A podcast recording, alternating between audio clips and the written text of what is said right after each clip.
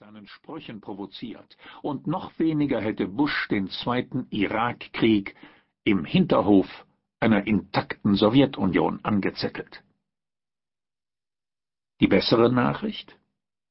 Europa und Amerika haben die Grenzen ihrer Macht erfahren.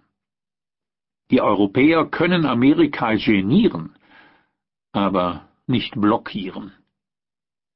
Bush hat gelernt, dass Amerika den Krieg allein gewinnen kann, nicht aber den Frieden.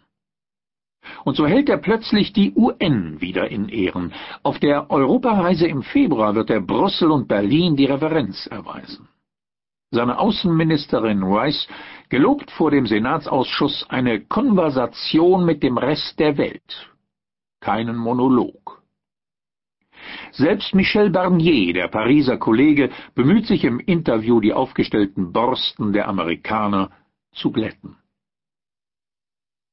Doch schon droht ein neuer Testfall in Iran, wo US-Kräfte Ziele für einen Luftschlag gegen Atomanlagen auskundschaften, derweil die Europäer heftig protestieren.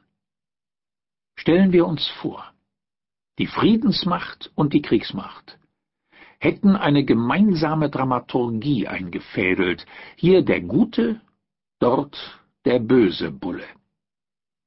Dann würde Teheran etwas ernsthafter mit der EU verhandeln, der amerikanische Druck der Diplomatie just das Gewicht verschaffen, das Europa allein nicht hat. Unter dem Glacéhandschuh muss manchmal die gepanzerte Faust stecken. Das ist die älteste Regel der Verhandlungskunst, die ihre Ziele erreichen, aber Gewalt vermeiden will. Derlei Zusammenspiel aber erfordert den kalten, realpolitischen Blick der Demokratien nur selten gegeben ist. Überhaupt könnten EU und USA viel mehr erreichen, wenn sie mit ihren gewaltigen Kräften weniger Reibungshitze und mehr Energie erzeugten. Vorzüglich funktioniert das in der Terrorabwehr, wo Berlin und Paris geräuschlos mit Washington zusammenarbeiten. Es beginnt auch wieder in der Weltwirtschaft zu funktionieren, wo Bush, ganz der Multilateralist, auf die WTO hört und Stahlzölle abbaut. Der Subventionsstreit bei Boeing und Airbus wird dem Regelwerk des Freihandels unterworfen. Ermutigend ist auch das Tempo, mit dem die USA ihre Fluthilfe unter das Dach der UN verlegt haben. Globale Krisen erfordern globale Instrumente. Das ist die Lektion. Mehr Licht weniger Hitze. Das gilt noch mehr für den aufgeregten Umgang mit Amerika diesseits der Außenämter. Die Bushs kommen und gehen, Amerika aber bleibt bestehen als Laboratorium und Dampfwalze der Moderne. Es ist die Projektionsfläche unserer Ängste, weil wir spüren, dass so vieles, was in diesem Laboratorium entsteht, den Atlantik überqueren wird.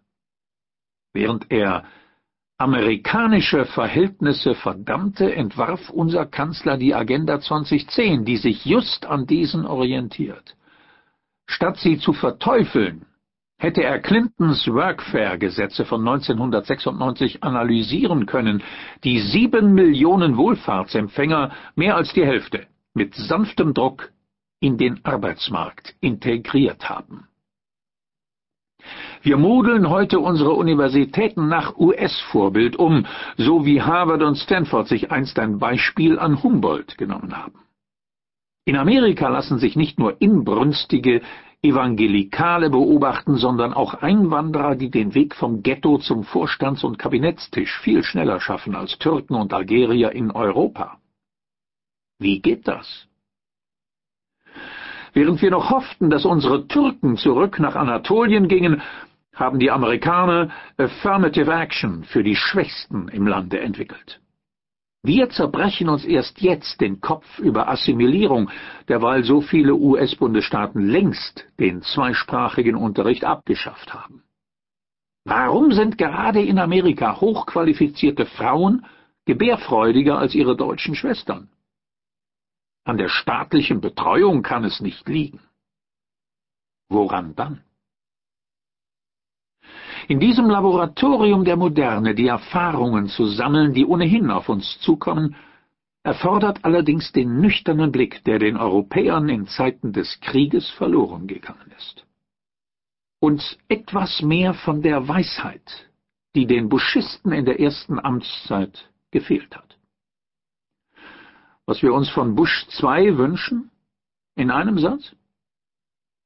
In zweifelhaften Fällen, wo die Entscheidungsfindung daheim von starken Leidenschaften oder flüchtigen Interessen verzerrt wird, könnte die Meinung der Welt den besten Ratgeber liefern.